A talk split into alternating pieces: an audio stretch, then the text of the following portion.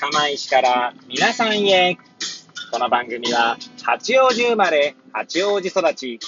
震災の前の年から釜石で働くポンコツの頭の中をゆるーりと紹介していく、そんな番組です。はい、皆さんいかがお過ごしでしょうか？変な髪型をしたポンコツ薬剤師こと町田和俊でございます。というわけでですね、今日も気軽にゆるりとおしゃべりしていきたいと思います。さてさて、え今日は何の話をしよっかなーって感じなんですけれども、収録日時はですね、令和3年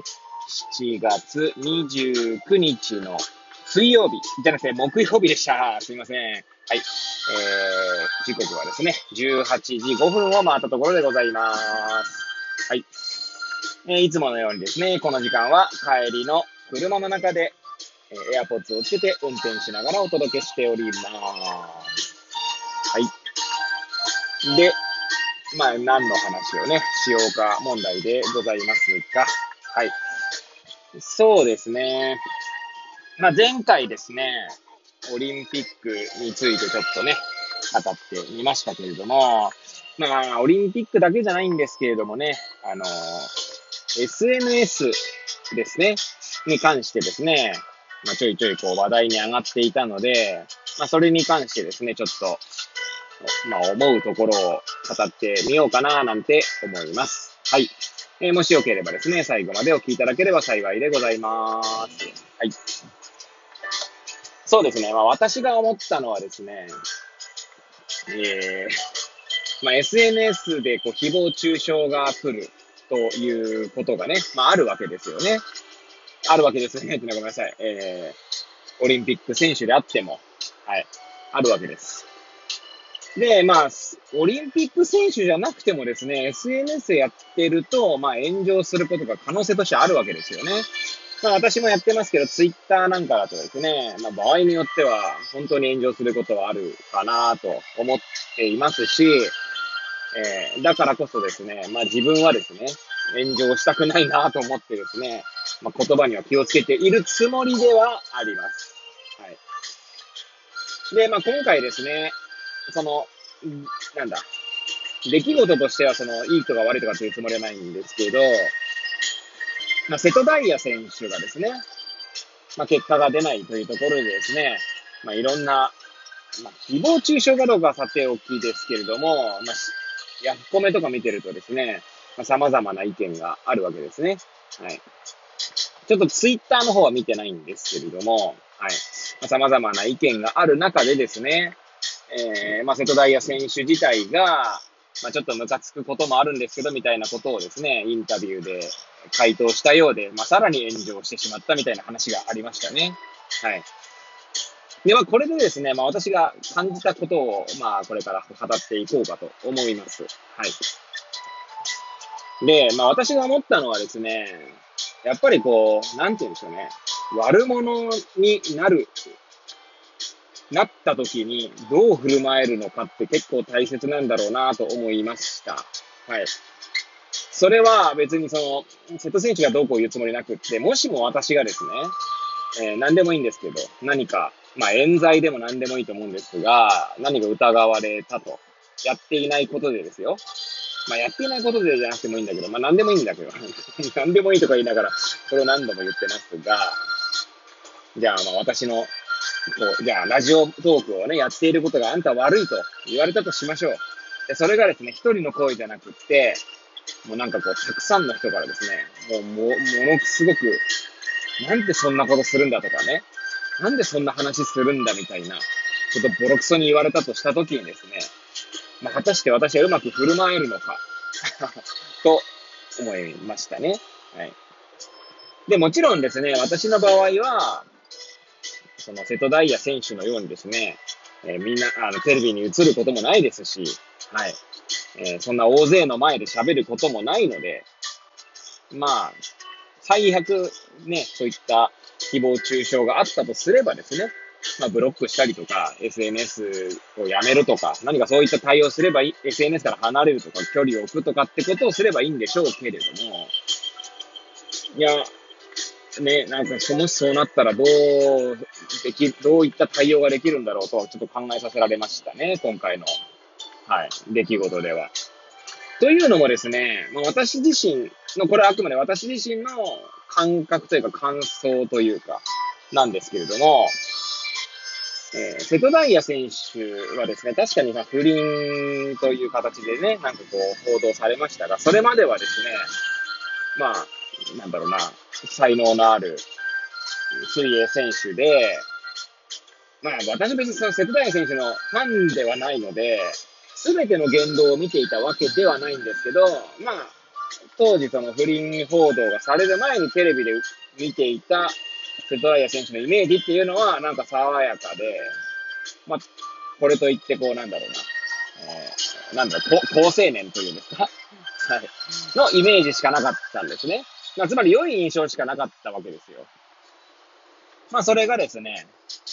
まあ、不倫報道がされ、まあ、今回結果が出ないってこともあってですね、別にそれが悪い印象になったわけじゃないんですけど、まあ、おそらくですね、あの、まあ、私が良い印象持ってるっていうだけで、他の人がどう思ってたかは知らないんですけど、もしも私の感じていた高青年っていう印象を持つ人がですね、まあ、結構いたとしましょう。つまり世間的にはいい印象を持たれていた。ってことは、つまり悪者、悪者みたいな形には、えー、立場上なかったわけですよね。まあ、もしそうだとしたらの話ですよ。うん。もしそう仮定するのであればね。はい。ってことは、おそらく瀬戸大也選手自身も、まあそんな自分が悪者だなんて感覚、そそういう思われてるって感覚もないわけですよ、おそらくね。まあ、全部家庭の話言ってますからね。えまあ、何度、しつこいよっていう話ですけど、はい。何、何回同じこと言うんだよって話ですが、それは置いといてですね。はい。で、まあ、まあ、今回ですね、まあ、結果が出ないことだったりとか、まあ、不倫があったってことでですね、まあ、ボロクソ言われているわけですけど、まあ、ある種悪者みたいな形、悪者って言うと表現が良くないかもしれませんが、まあ、少なくとも炎上したりとかですね、まあ、誹謗中傷みたいなことを言われる立場になった時にですね、まあ、自分がそういった役目をしたことがなければですね、戸惑うと思うんですよね。おそらく。私が多分、もしそういったか、まあ、先にさ、まあ、最初に言いましたけど、そうだったら、いや、多分パニクるというか、どもうなんか、多分精神的にも病むでしょうし、いや、ほんとどうすんだろうなって思いますよね。はい。そんなことをね、思ったんですよ。何の話だこれって話ですけどね。はい。いや、まあ結構ね、全然、また話は変わっちゃいますけど、ヤフコメ見てるとね、おそらくその、もう、書いている人たちの前提が不倫をした不倫をするのは良くない。で、不倫をするってことは練習していない。だから結果が出ないんだみたいな、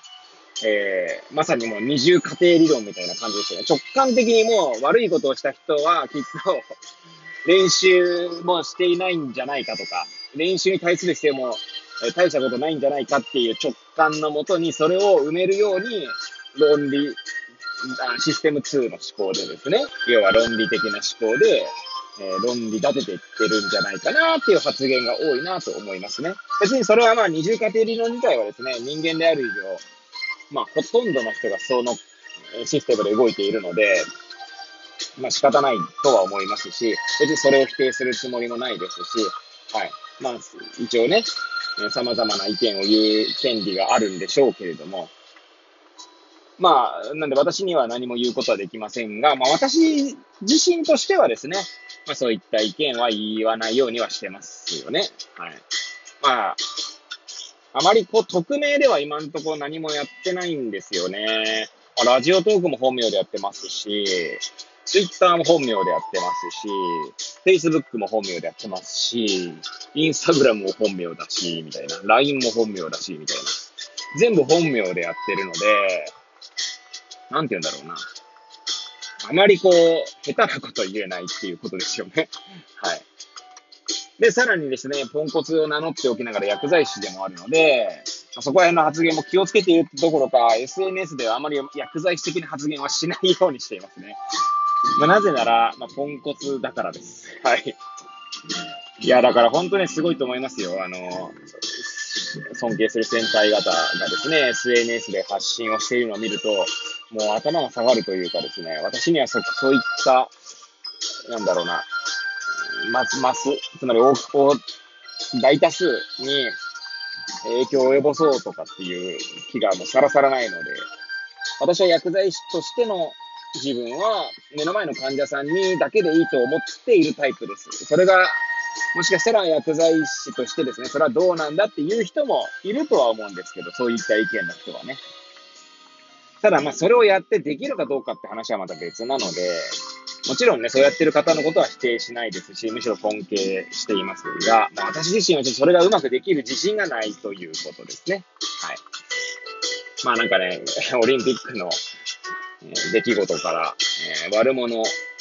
になった時に自分がどうできるのかっていうことを語ってですね、最終的にはですね、なんか薬剤師とか自分の話をして終わるっていうですね。はい。もういつものね、ほんとね、えー、取り留めのない話をぐだぐだと語っておりますけれども、はい。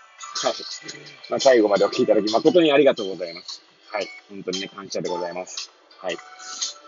で、まあね、えー、これを聞いていただいた皆さんが、より良い一日を過ごせますようにとお祈りさせていただいて、今日の放送を終了したいと思います。はい。と言ってですね、なんか最後にまたぶち込むんですが、まあ、ね、なるべくいろんな人をこう傷つけた、傷つけたくないっていうか、何か悪い影響を与えたくないなと思いつつですね、言葉を選んでいるつもりですけれども、もちろんね、えー、言葉の感じ方は人それぞれですので、まあ、私の、えー、このね、放送で何かあればですね、まあ、申し訳ございませんって感じですかね。はい。ということで、またお会いしましょう。さようなら